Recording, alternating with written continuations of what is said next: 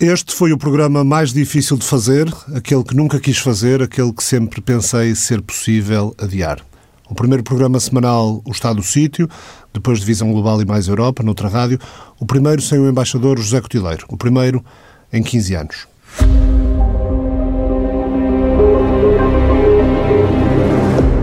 Ao longo de todo este tempo, já na TSF, nos últimos dois anos, ou mesmo antes na Antena 1, das vezes em que esteve, por uma ou outra razão, internado em hospitais ou recuperar tratamentos, nunca o embaixador José Cotileiro deixou de participar nos nossos programas. Nunca. Levava o telefone, combinava a hora, por vezes em nítido esforço, mas nunca deixou de dizer presente.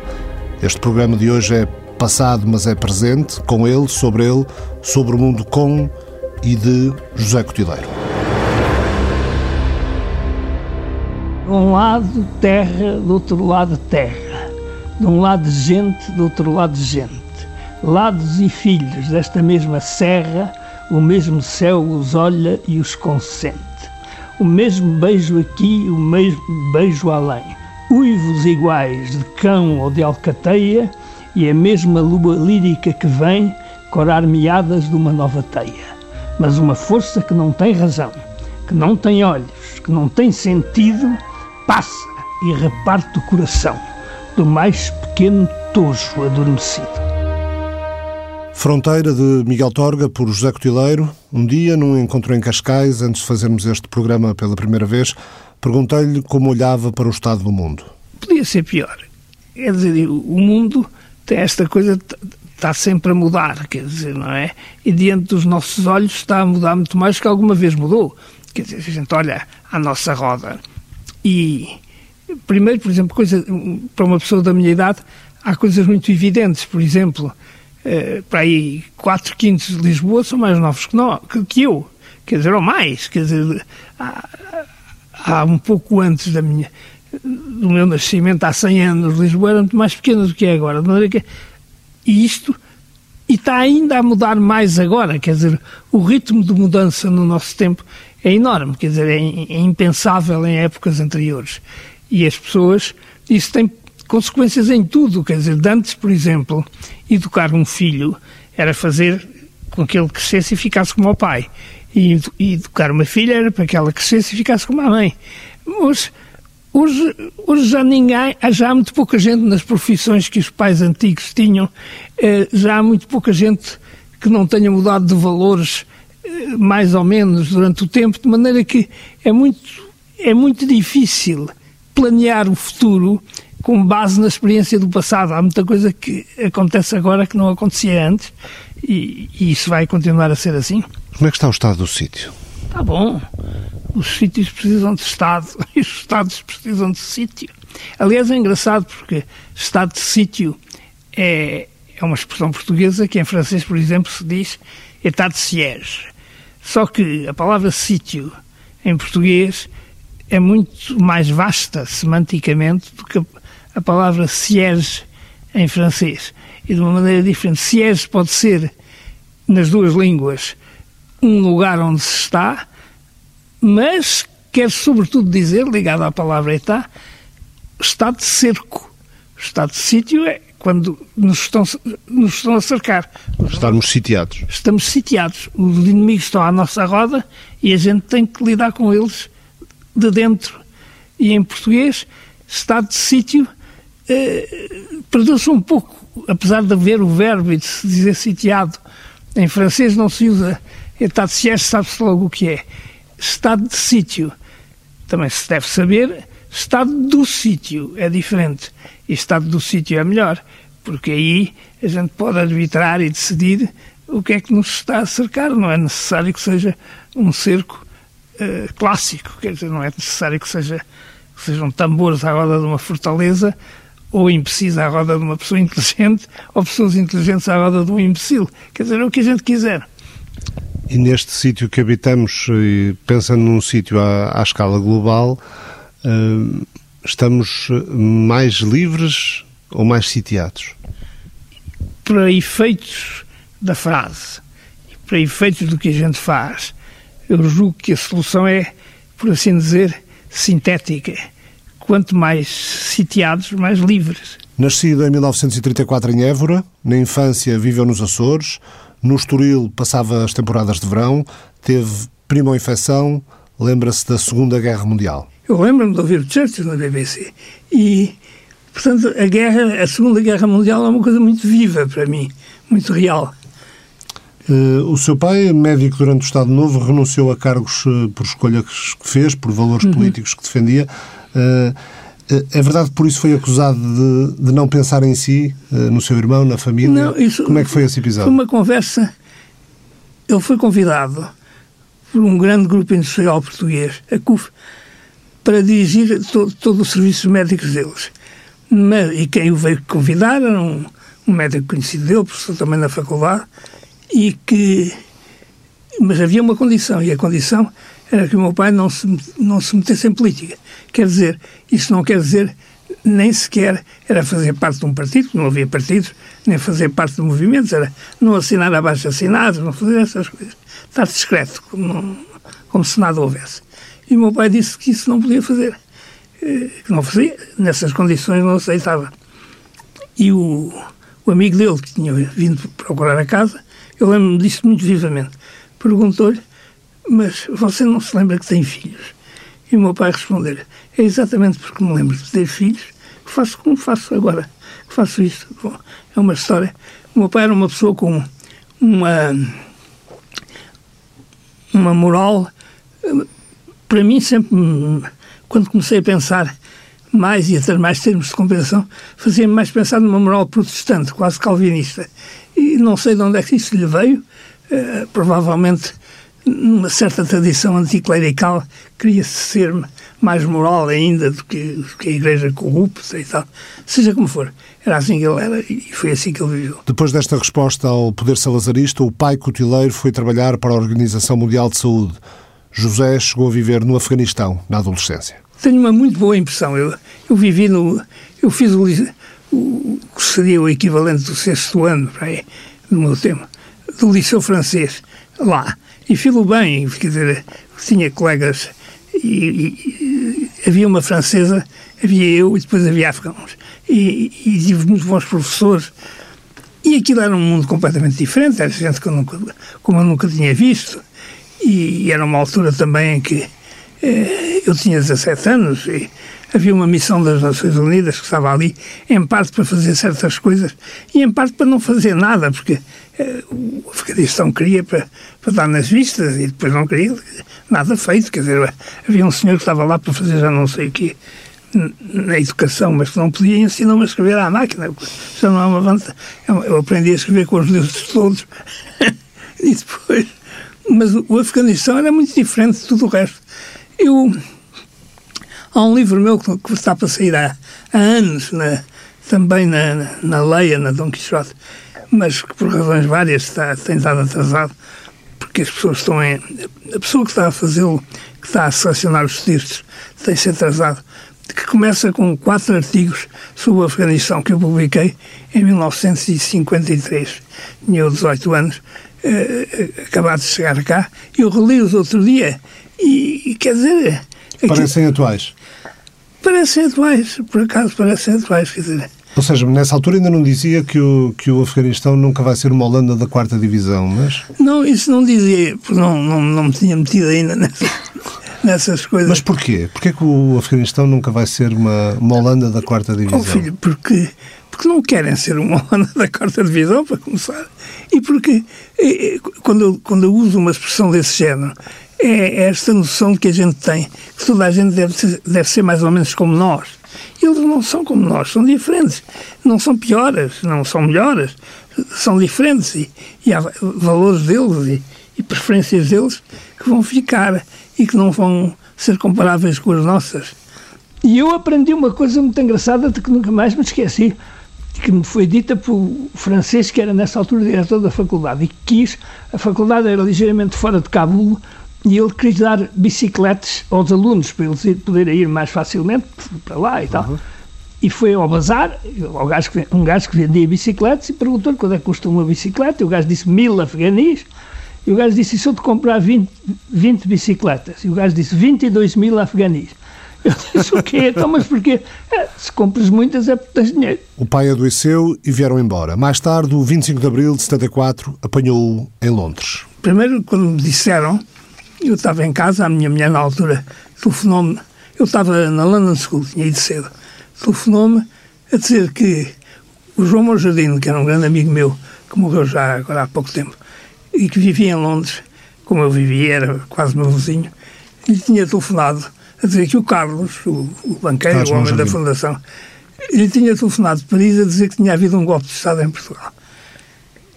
E eu perguntei da direita ou da esquerda, porque não sabia, quer dizer, e isto fez confusão a algumas pessoas anos mais tarde, quando, quando contava isso, mas eu realmente tinha uma grande ignorância do que se estava a passar em Portugal e as pessoas tinham em geral uma grande ignorância do que se estava a passar, pelo menos dentro das Forças Armadas.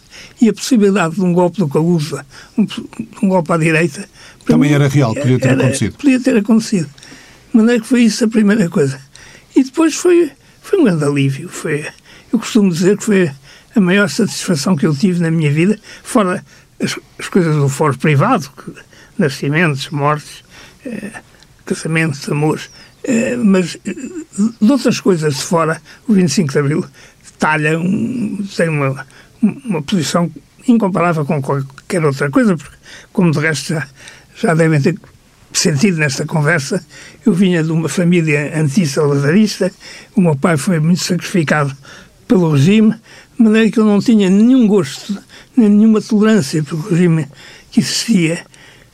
E, e ele ter caído foi uma satisfação enorme. Embora diga que o país mais parecido uh, com Portugal no dia 25 ou 26 de abril de 74 é o Portugal de 24 de abril de 74. Sim, sim, sim, é, com certeza. Isso. Da ditadura, saudades nenhumas. O Salazar tinha uma visão curiosíssima do mundo. Ele, há uma frase dele que eu gosto, ele diz que a, a agricultura, entre a, entre a agricultura, o comércio e a indústria, ele prefere a agricultura. Quer dizer, aquilo era, era realmente uma coisa no, no fundo de um buraco. E havia censura à imprensa, e havia tortura política, e havia coisas sem nome. Quer dizer, não tem, não tem nenhum pés nem cabeça pensar que, que aquilo era bom. Entrou para a diplomacia por convite de Mário Soares. O Mário Soares tinha, acreditava muito profundamente em duas coisas. Na democracia eh, tradicional, as pessoas serem eleitas para um Parlamento e, falarem em nome do povo nesse Parlamento, e na Europa. Eram duas coisas que ele queria. E isso foi, e sobretudo a primeira, foi inabalável e foi. Aí ele resistiu a tudo. Tinha que, e depois tinha uma coisa que também não se fabrica, quer dizer, ele tinha um currículo. Ele tinha tido uns anos em São Tomé, tinha tido várias prisões. Quer dizer, ele não podia ser acusado de ser um homem de direita a querer enganar o povo. Ele era um, era um homem de esquerda que tinha a sua noção de como devia ser a esquerda. E o combate dele contra o PC era um combate que ele podia travar como provavelmente mais ninguém poderia nessa altura. Muitos anos antes, que bela equipa se juntara na revista Almanac. É, na revista era o Zé Cardoso Pires, o Alexandre O'Neill, o Augusto Abeleira, o Luís Monteiro e eu. Depois, a certa altura, o, o Batista Bastos e o Vasco Polido Valente também, um bocado no fim. E era divertidíssimo. O, o Almanac foi... Eu, eu, eu fiz o Almanac, precisava de dinheiro, eu estudava medicina e eles pagavam-me e pagavam-me suficiente para eu e, mas era sobretudo divertidíssimo estar lá. Eles eram engraçados todos. E, e para dar uma ideia, o, o Tal Monteiro um dia teve uma discussão com o, o editor, que era um homem notável, Joaquim Figueiredo de Magalhães, morreu há poucos anos, e que foi editor da Odisseia também, que era um homem muito inteligente e, e com uma visão muito curiosa da vida, era um, era um personagem. E um dia o Luís teve uma discussão com ele e depois foi, entrou na sala onde eu estava e disse: Se esse tipo continua a chatear-me, eu vou-me embora, eu ganho aqui, vou para a praia e poupo. Mas o, não, eles eram todos personagens diferentes. O Abelaira fazia aquilo o mais parecido com uma revista uh, correta e tal inventava umas histórias cor-de-rosa, ia buscar uns almanacs, umas coisas e tal. O Luís era o mais engraçado, acho eu. Fazia artigos divertidos sobre muitas coisas, não íamos à censura. Isto é um ponto muito importante. Aquilo foi aquilo era uma publicação que saía por acaso todos os meses, okay. Mas não era uma publicação era periódica. periódica. E o não ir à censura implicava primeiro que a gente tinha que fazer um bocadinho mais de censura interna, mas, mas que se podia fazer e assim, e, assim foi. Não ia à censura porque. Porque não era uma publicação periódica. Foi comunista por pouco tempo. Foi um namoro muito breve e que acabou basicamente, começou e acabou no tempo da, da, da eleição do delegado. Uh, o PCP estava do outro lado, tinha, tinha, tinha o Arlindo Vicente e eu eu percebi muito rapidamente que não me entendia com eles e, e, assim foi. E socialista do partido não por muito mais tempo. Doutoramento em Oxford, em Antropologia Social. Quando doutorei em Oxford, um mês antes, fui, ao, fui à secretaria da universidade com um pedido que os gajos ainda não tinham recebido assim. Eu, eu, I, I applied for late submission early examination and change of title. Pediu entrega tardia, exame cedo, alteração de título. A tese que seria publicada em livro e que em Portugal teria o nome Ricos e Pobres no Alentejo. Viveu na Suécia quando representou Portugal na Conferência de Desarmamento da Europa, antes de ser diretor político e económico no Ministério dos Negócios Estrangeiros, o terceiro cargo na hierarquia do Palácio das Necessidades. Antes de co-presidir a Conferência de Paz para a Jugoslávia, com Lord Peter Carrington, em 1992, e de ser secretário-geral da UEO, a União para a Europa Ocidental. Recordações da vida em Estocolmo era bastante diferente. Eles são, eles são um bocado esquisitos, quer dizer, nesse aspecto. Lembro-me de um tipo num terceiro andar, irritadíssimo, porque eu estava a arrumar o carro, quase a tocar nos para-choques do da frente e do de trás, não tocava. Mas o tipo já estava furioso lá em cima, quer dizer. É, é, é o contrário do que me aconteceu uma vez nos Estados Unidos. E isso é uma diferença entre, não só entre os Estados Unidos e a Suécia, mas entre os Estados Unidos e a Europa. Eu estava a arrumar um, o meu carro numa praça em Princeton. Princeton tem uma parte antiga, podia ser uma pequena cidade do norte da Holanda. E, e havia uma praça, e havia carros, e, eu lá me consegui meter. E estavam ali os penduras, que há sempre na rua, assim. E quando eu consegui, eles ficaram contentes. e eu não estava habituado, na Europa, se a gente consegue qualquer coisa, há alguém que se chateia. Ali não. Eles gostam do sucesso em si, por si. Em Princeton, nos Estados Unidos, deu aulas e investigou no prestigiado Institute for Advanced Studies, por onde nos anos 30 tinha passado Einstein. Maputo, Moçambique, foi o primeiro posto como embaixador. Eu gostei muito do Samara Machel. Ele morreu pouco depois de eu ter, de, ter de lá saído, num, num desastre de avião, uhum. como se sabe. E, e para vos dar-se uma ideia, eu, o, o Machel um dia disse-me e, quando ele, ele, a certa altura disse estes gajos, estes gajos eram os americanos, os russos, os cooperantes do norte, os nórdicos e tudo isso. E ele disse, vocês tratavam-nos como pretos, estes gajos tratam-nos como macacos. Hum. Quer dizer... Foi, foi embaixador na África do Sul uh, e dos primeiros que, que Nelson Mandela recebeu de, depois de serem em liberdade. Como é que, como é que foi isso? Quer recordar-nos? Isso foi ótimo, quer dizer, foi, foi um, tive muita sorte em, em, ter lá estado nessa altura. Não era a minha escolha. Eu, eu, eu tinha querido ir para a NATO, mas o Cavaco, que era primeiro-ministro, eh, disse ao, ao João Deus Pinheiro que queria manter lá o embaixador que lá estava, porque iam entrar os espanhóis e era importante manter uma certa continuidade. E, e assim foi. E o Pinheiro deu-me a escolher entre, entre Estocolmo, como bilateral, e, e, e África do Sul, eu cheguei à África do Sul.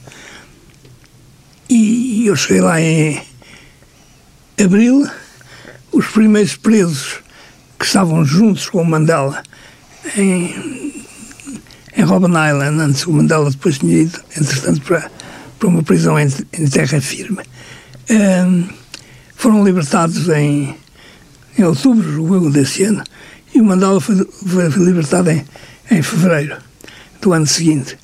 E foram, foram tempos absolutamente extraordinários. Uh, comparáveis, em certa medida, com os tempos da, da Revolução Portuguesa, mas, mas era uma coisa muito mais funda, muito mais antiga. E que, e que tinha uma coisa, é que o que estava em jogo naquela altura era tão importante para toda a gente que na política não havia golpistas. Quer dizer, a política, mesmo a política de Lisboa, a política anti-apartheid, a, a política pró-apartheid, é, as pessoas que aconteciam eram sérias. Quer dizer, e foi um período absolutamente exaltante. Nelson Mandela, o homem mais extraordinário que conheceu e que o recebeu em casa, no Soweto, após ter sido libertado. O tipo recebe-me recebe 15 dias depois de ser preso. Eu sou o primeiro embaixador depois do embaixador britânico que ele recebe. Eu vim de Cape Town, onde estava nessa altura, os, os embaixadores estão metade, estavam metade de um ano num sítio, metade no outro, e, e ele estava no Soweto, na casa deles, uhum. na casa pobre, de, onde tinha ido voltar a viver com o Winnie Mandela. Soweto, Joanesburgo. Joanesburgo, no subúrbio de Joanesburgo, e, e eu fui recebido às oito e meia da manhã. E a sair da reunião anterior estava o chairman da Anglo-American, que tinha sido recebido antes, e a seguir a mim veio o representante do Zimbábue, que era um tipo que, que, era branco também, que tratava dos negócios e tal. O homem teve 27 anos preso. Portugal nunca o ajudou, nem antes nem depois do 25 de Abril. O Cavaco eh, tinha medo de ofender os portugueses muito reacionários, que eram os comendadores ali da África do Sul e tal. De maneira que ele, não tinha nenhuma razão para ter alguma estima ou simpatia por nós mas ele tinha uma, uma razão, e a razão é que havia para aí 500 mil, havia 500 mil pessoas na África do Sul que tinham direito a um passaporte português. Se metessem isso, e se elas fossem embora, era uma grande complicação para ele. De maneira que ele estava interessado em mantê-las lá. E eu, como embaixador de Portugal, também estava interessado em mantê-las lá. De maneira que tínhamos um interesse comum, se quiser. Mas eu cheguei, e é engraçado, porque eu cheguei a uma eu fui com o Álvaro Mendonça Moura, que era o meu número dois, é hoje secretário-geral do Ministério dos Estrangeiros, e ele estava com a tomar notas, e a tomar notas para ele estava o Cyril Ramaphosa, que é hoje presidente da África do Sul, e que era o homem que ele teria querido que, lhes, que o substituísse, mas o partido não quis. E sentámos, eu sentei-me num sofá com uma capulana muito desgraçada, aquilo. E ele, ele impecável, era um senhor estava em casa dele, a casa dele era o país inteiro, não era só aquela, aquele pequeno cottage. E diz-me isto. É uma vergonha, e diz a cheio, mas eu nunca estive no seu país. É, uma vez, em 1962, vinha de Paris para Dakar e fizemos escala em Lisboa. Saímos do avião e no aeroporto deram uma garrafa de vinho do Porto. Ainda dão garrafas de vinho do Porto às pessoas que fazem escola. Mas é um caso extraordinário, eu não, eu não conheci ninguém assim, julgo que ninguém mais conheceu ninguém assim, não houve ninguém assim no nosso tempo. José Cotileiro, um diplomata, um intelectual, um humanista, especialmente preocupado com a situação das mulheres no mundo. O Amartya Sen tem estudos muito interessantes sobre uma parte da Índia onde as onde, onde as mulheres tiveram muito mais educação, é o, onde é, é o Estado onde, onde está Coxinho, que é Kerala. Uhum. E aí, quer dizer, há toda uma série de índices de bem-estar e de progresso e não sei o quê, que melhoraram imenso desde que as mulheres passaram a ser educadas, a ter mais responsabilidades, a tratar das coisas, por outras palavras, a olhar por nós. Sempre humilde. Como o, o, o Ricardo sabe melhor que eu. Não era verdade que o Tileiro sabia sempre mais e melhor. Citava frequentemente François Mauriac, católico apostólico romano da região de Bordeaux, Prémio Nobel da Literatura em 1947, que escreveu que não conhecia a alma dos criminosos, mas conhecia a das pessoas honestas e era um horror. Cotileiro sempre muito preocupado com a Europa. Em todo este projeto europeu há uma, há uma espécie de falha.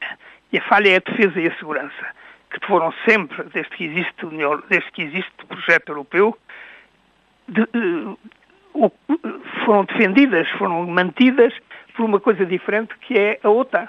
A OTAN, que são membros, uh, muitos países que são membros da União Europeia, uh, quase todos, de resto, e que tem também como parceiro os Estados Unidos. Quer dizer, a defesa, de, a defesa, de, a nossa defesa, por agora, tanto quanto se possa ver, não é separável de uma defesa ocidental. Querendo dizer com isto os Estados Unidos, o Canadá também, mas os Estados Unidos. E tentar manter isso, e agora, sobretudo, que, que o Reino Unido saiu, parece-me ser uma coisa muito importante. As populações europeias estão, estão, muito, estão muito aflitas, quer dizer, nós não sabemos todos muito bem onde é que as coisas vão parar, as pessoas não percebem bem como é que vai ser a vida dos filhos deles, a falar dos netos, mas, e, e, e havia uma espécie, nos anos bons, nos anos que se seguiram à Segunda Guerra Mundial e que foram acompanhando a construção daquilo que se chama projeto europeu, eh, eh, as pessoas tinham uma, uma noção de que o futuro ia ser melhor. A começar pelo futuro imediato, quer dizer, eh, as pessoas tinham a noção que quem tinha Toyota podia trocar por um melhor Toyota e, portanto, não se importava tanto que quem tivesse Bentley também trocasse. E tudo isso acabou. E nós estamos numa situação muito, muito complicada. Além disso, a própria maneira como a gente vai sabendo das coisas e como as notícias se propagam mudou completamente. Quer dizer, graças aos, esta, estas coisas como o Facebook e, e esse género de, de, de, de, mecanismos, de coisas que existem agora, quer dizer, o que dá uma, uma muito maior incerteza e variedade, às vezes, às vezes incómoda, porque não se percebe bem como é, das opiniões das pessoas sobre muitas coisas. Também não faltava a preocupação com a dor no mundo. A, a dor do mundo é imensa, quer dizer, eu lembro-me que uma vez o professor Vieira de Almeida, que era um senhor que morreu há muitos anos e que era um professor de filosofia de Lisboa que eu conhecia, que era um homem extraordinário, com cabeça e com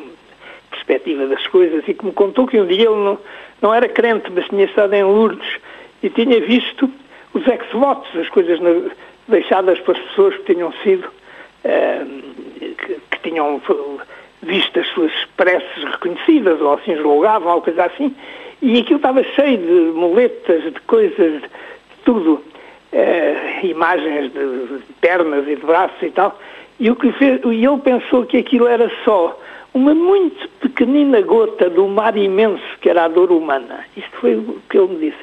E é isso, a dor humana é muito, muito grande. E esta senhora, por vistos, gosta de andar como uma abelha de flor em flor por esses sítios. Cotileiro no comentário ao trabalho de uma portuguesa em missões humanitárias. Provavelmente houve sempre no mundo tantas guerras como há agora há mesmo quem suponha ou quem compute que havia mais a cada momento, não é? Uh, só que a gente não sabia delas e, portanto, vivia uma vida, cada um, cada um no seu canto, se, não, se esse canto não estivesse em guerra, vivia uma vida mais, mais descansada, tinha mais tempo para pensar nas coisas, para estar sossegado. Esta gente, isto é um horror tudo, são vários horrores pegados, quer dizer. E a gente sabe deles houve a telefonia. Quer dizer, ou porque lê os jornais, ou porque viu a televisão. E isto são tudo métodos modernos de comunicação. É, de maneira que, quando a gente pensa que o mundo nunca esteve tão mal como está agora, é, é, é, bom pensar nisso. Provavelmente esteve pior em muitas ocasiões e em muitos lugares. Nós é que não sabíamos disso. Comentou assim quando aconteceram os primeiros choques entre Donald Trump e Vladimir Putin. Isto era fatal, quer dizer, porque eh, o Trump estava convencido que tinha uma amizade estabelecida assim à distância, quer dizer, com o Putin. Mas os Estados Unidos têm os seus interesses e a Rússia tem os seus interesses e são interesses diferentes. Além disso, o Trump uh, mente e faz umas roupadas, mas são coisas de amadora. Quer dizer, o Putin mente sistematicamente, quer dizer, e faz e, e, e, sabe o que está a fazer, quer dizer, tem, tem, tem uma visão uh, clara e tem um enquadramento e tudo isso. De maneira que, quer dizer, a desilusão com o Putin por parte do Trump era fatal. De maneira que aconteceu assim, quer dizer, podia ter acontecido de outra maneira sobre outra coisa qualquer. Os problemas da Rússia são muito antigos e vêm, vêm de antes do, do regime soviético, quer dizer, há um código uh, da Imperatriz Catarina que eu, eu, tenho uma edição do século XVIII, 1773, não sei quê, impressa no, nos Países Baixos e em francês, começa no seu artigo 2 a dizer que a Rússia é grande demais para ser governada por mais que uma pessoa. Quer dizer, é fundamental que haja alguém que mande na Rússia uma pessoa, um homem. No caso da Imperatriz era uma mulher. Mas, e Putin tem esse problema, Stalin teve esse problema, Gorbachev não soube lidar com esse problema. É claro que a União Soviética não era a Rússia, mas o de Gaulle, por exemplo, o general de Gaulle, que era um homem sábio, nunca dizia a União Soviética, dizia a Rússia, porque isso, porque isso é que importava e que contava. De maneira que eh, os problemas de gestão da Rússia eh, são muito grandes, sempre. Eh, quanto à opinião pública, lembrei-me de uma coisa Winston Churchill, uma vez perguntaram-lhe se ele se preocupava com a, o que a história pudesse fazer dele, o que no futuro a história poderia dizer dele. E ele disse que, que, se preocupava com certeza, aliás, esperava que a história dissesse bem dele, porque era ele que ia contar a história. E ele escreveu, de facto, uma história da Segunda Guerra Mundial. E Putin, com a opinião pública, faz o mesmo. Quer dizer, a opinião pública é tão importante que tem que ser ele a dirigi-la. Isto é uma coisa que para os nossos olhos e, e, e cabeças de uma sociedade democrática, como aqui ou como nos Estados Unidos.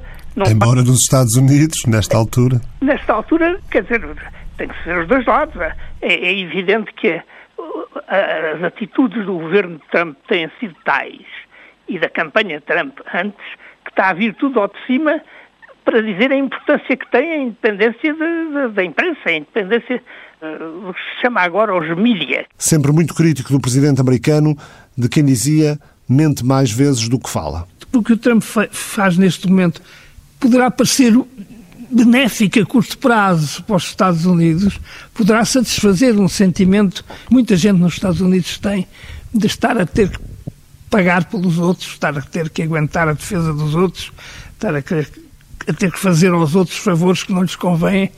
Isso tudo pode, de repente, sair satisfeito desta altura, mas, uh, mas vai custar e vai ser muito penoso e vai tornar o mundo, como eu já disse, um, lugar mais perigoso e um lugar menos, uh, menos agradável. E ao portar-se como uma espécie de rapaz mal criado num recreio de liceu eh, está a agravar uma situação internacional que é muito delicada e para a qual é preciso eh, ter muita atenção de um lado e do outro. E, por outro lado, tão pouco ajuda os moderados no Irão, porque o Irão, o Irão não é um, um, um, sistema político louvável de nenhuma maneira. Tem o, primeiro, tem o chefe supremo que tem praticamente há 30 anos. É o mesmo homem. Quer dizer, e, e o, o atual presidente que tenta ter uma, uma visão mais tolerante, mais civilizada, segundo os nossos padrões das relações internacionais e da vida interna dentro do Irão, é acossado, está a ser constantemente vigiado e é o inimigo dos extremistas iranianos. Quer dizer, é um facto que o Irão apoia enormemente terrorismo internacional. E é um facto também que há casos na justiça, pessoas que estão presas, iranianos, bem entendidos, sobretudo, mas também estrangeiros, e desses estrangeiros e dessas estrangeiras a gente vai vai sabendo mais do que dos outros. E aquilo é tudo abominável. Só que, tal como as coisas estão, enfraquecer a tentativa do Presidente de melhorar o regime só pode levar a complicações maiores. De maneira que eu julgo que a, relação, a reação do, dos, dos, dos, de todos os outros membros do Conselho de Segurança, por muito pouco louváveis que sejam certamente as posições de Putin a muitas coisas e a, e a dos chineses em, em mais, eh, eles têm razão e é tentar, quer dizer, a, a decisão americana vai agravar a situação sem melhorar as coisas para ninguém. Parece muito difícil a criaturas como Trump e o seu ministro dos negócios estrangeiros, Secretary of State, perceberem as coisas assim, de maneira que é um trabalho maior para, para para a comunidade internacional, como se costuma dizer. Tanto mundo, tanto livro, tantas histórias na ponta da língua. O Kaiser, este último do bracinho, o Guilherme II, quando era novo e príncipe real, um, Crown Prince, tinha um mestre de equitação e um dia perguntou olha, o que é que era mais importante para saltar a cavalo? Se era as características do cavalo, e depois enumerou, qual, ou as técnicas do, do, do ar do cavaleiro, ou qualquer coisa nos arreios, e o outro gajo respondeu o coração, Cida, o coração, o resto vai atrás. Se os países que vão fazê-lo agora, vão agora considerá-lo e, e deste esboço inicial chegar a um projeto definitivo e concreto, aliás, há um calendário previsto para isso, tudo isso, aí o coração conta. E quando, quando a Europa, tal como a gente a conheceu até, até o Brexit, eh, essa Europa foi, em grande parte, eh, foi o resultado, a gente sabe, o que veio a seguir à guerra e tal, mas resultou em grande parte de, durante muito tempo, haver uma Alemanha que não tinha voz política e que tinha o sentimento que tinha que pagar pelos seus pecados passados, e a partir de certa altura, já com a Alemanha com alguma voz política, a partir de, duas, de uma coisa é que quer o chanceler Kohl, quer o presidente Mitterrand, e antes deles, quer o, o chanceler Schmidt, quer o presidente Giscard d'Estaing, estavam inteiramente convictos da necessidade da, da construção europeia e de manter uma coisa chamada Europa não sei se, ele, se, os atuais estarão tanto como eles estavam antes. Vamos ver o que é que isto dá. Foi, houve uma campanha eh, extremamente desonesta que levou ao resultado que a gente conhece.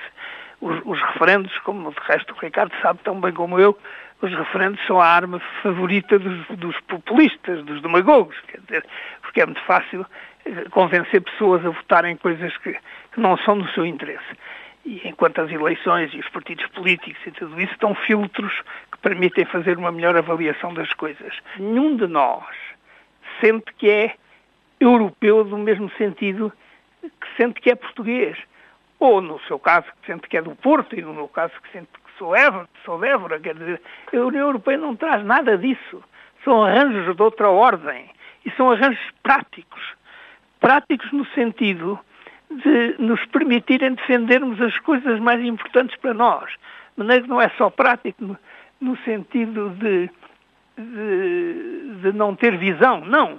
São as, são as coisas práticas que, é, que são precisas para, se, para que essa visão se possa manter, se quiser. E essa visão implica uma decência fundamental de vida.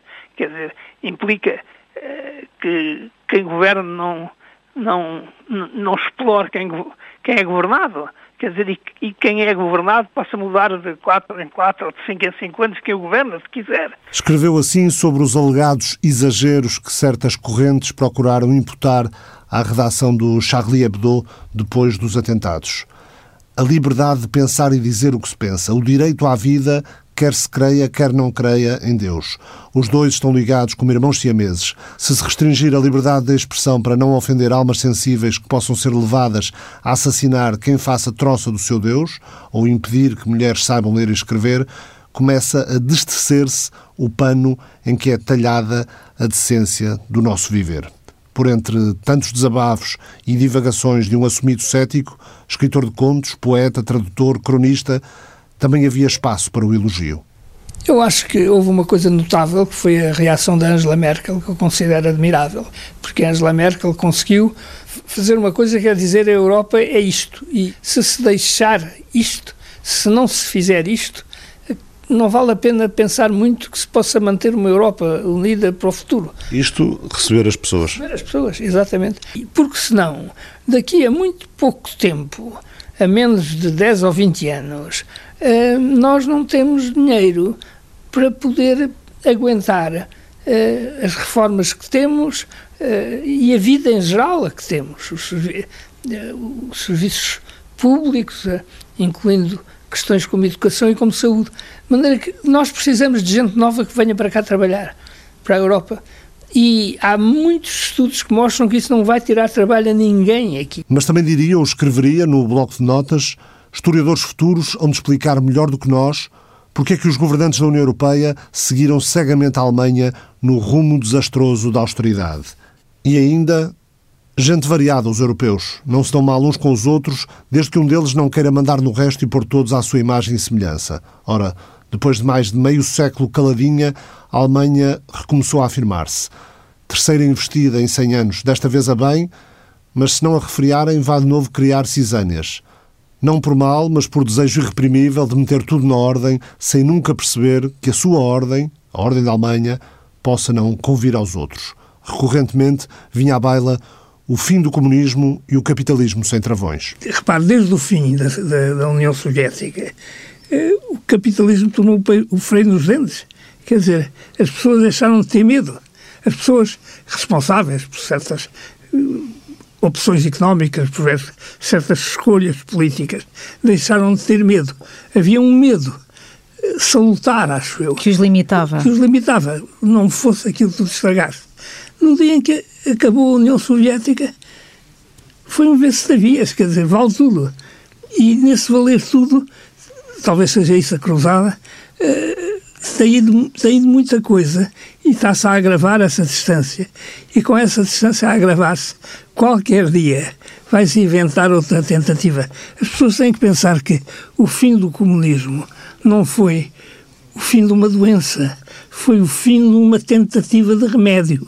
O comunismo foi uma coisa inventada por Marx e por Engels e depois seguida por Lenin, seguida por muita gente, para ver se se melhorava a condição das pessoas.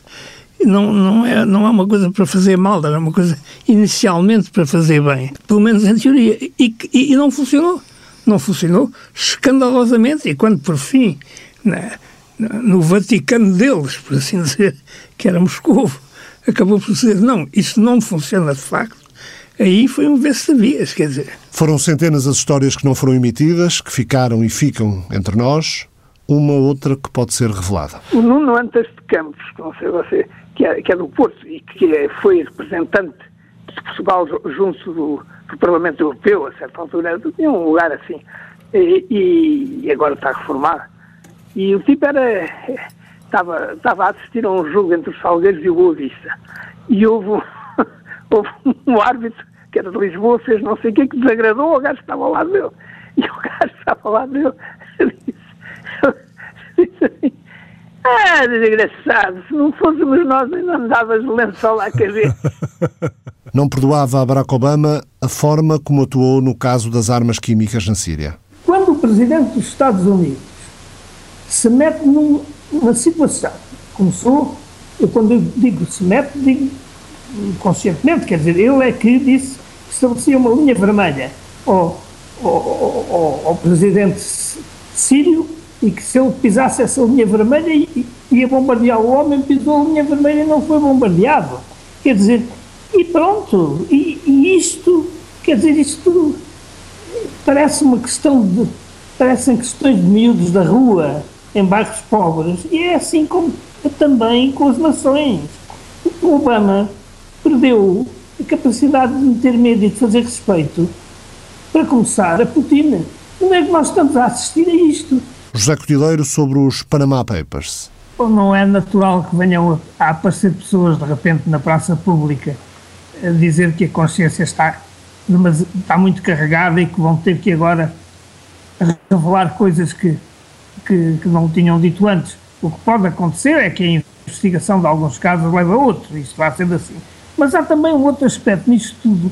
Também não se pode eh, levar isto para uma espécie de, de savanorolismo, uma, uma espécie de obsessão puritana com, com o comportamento das sociedades e das pessoas. Quer dizer, isto tudo está muito mal, tem muitos erros. Eu acho que o sistema capitalista em geral, eh, desde o fim do comunismo, eh, não encontrou ainda a maneira de se tornar aceitável e, e vivível para toda a gente. Eh, quer dizer, o fim do comunismo, ao contrário do que muita gente às vezes parece sugerir, não foi o fim de uma doença, foi o falhanço de uma tentativa de remédio. Mas que o mal existe, existe. Quer dizer, desde o Papa atual, não é? Que fala na, na ganância de dinheiro sem, sem controle, sem, sem sem limitações morais. Há a consciência de uma quantidade de gente, gente como nós, toda a gente, que de repente está, que está a haver muito dinheiro muito mal feito, quer dizer, isto não está bem. E precisa de ser arrumado, mas não é também uh, por uma espécie de indignação uh, piedosa com escândalos deste género que lá se vai, porque há coisas também muito complicadas, quer dizer, os sistemas tributários, os sistemas de impostos de algumas das nossas sociedades desenvolvidas são de tal maneira opressivos e, e são de tal maneira eh, pesados para quem faz dinheiro ou ganha, para quem ganha dinheiro, que haverá sempre tentativas de fugir.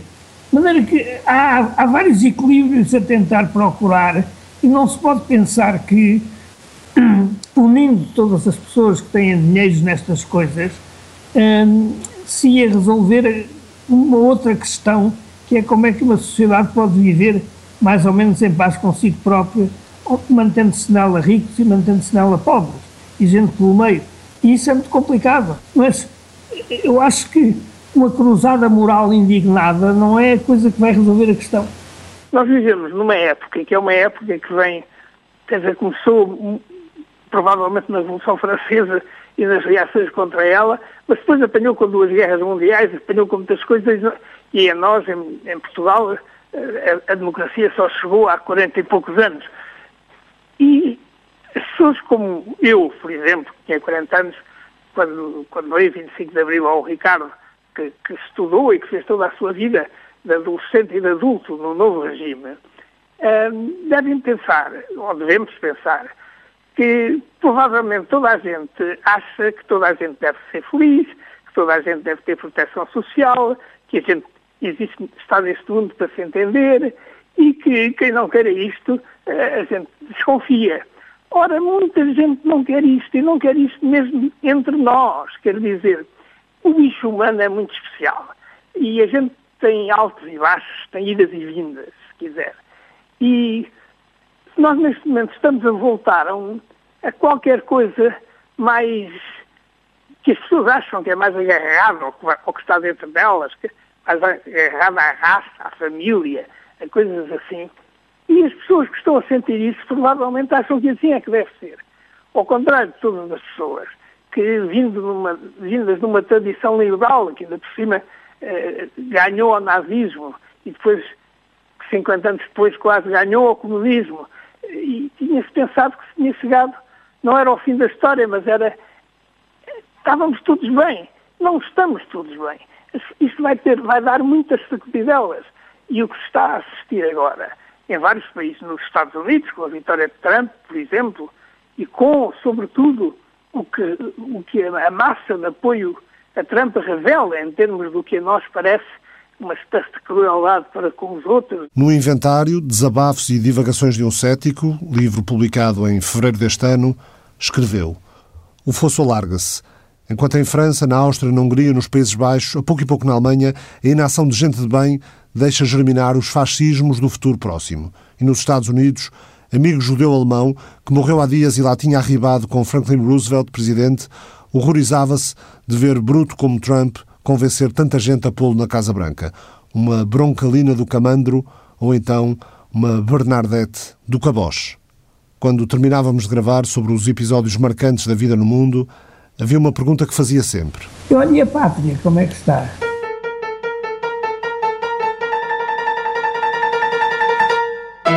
A pátria, a Europa, o mundo, como já disse nesta rádio, ficaram mais pobres na manhã de 17 de maio de 2020.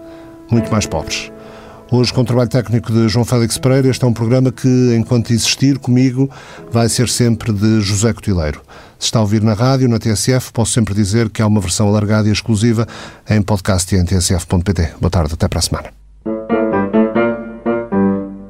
Que saberão de nós os que nos virem nas gravuras futuras, nos retratos antigos, quando o tempo tiver confundido as razões e em vez de diferentes formos todos parecidos. Diante da lareira, no silêncio da quinta, folheando revistas deixadas por avós, terão pena de não ter vivido esses dias, acharão suas vidas mais pequenas que as nossas.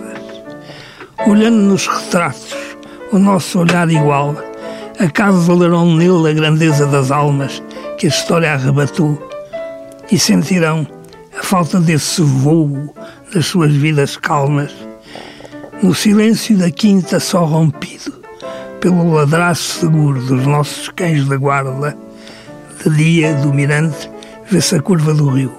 Juntam-se os filhos todos no Natal e na Páscoa e mostra-se às visitas um risco nas paredes que a Revolução deixou ao perder-se uma bala entre mortes, batismos, casamentos, divórcios. Acaso sentirão que a verdade lhes falta? Acaso julgarão que nós a possuímos?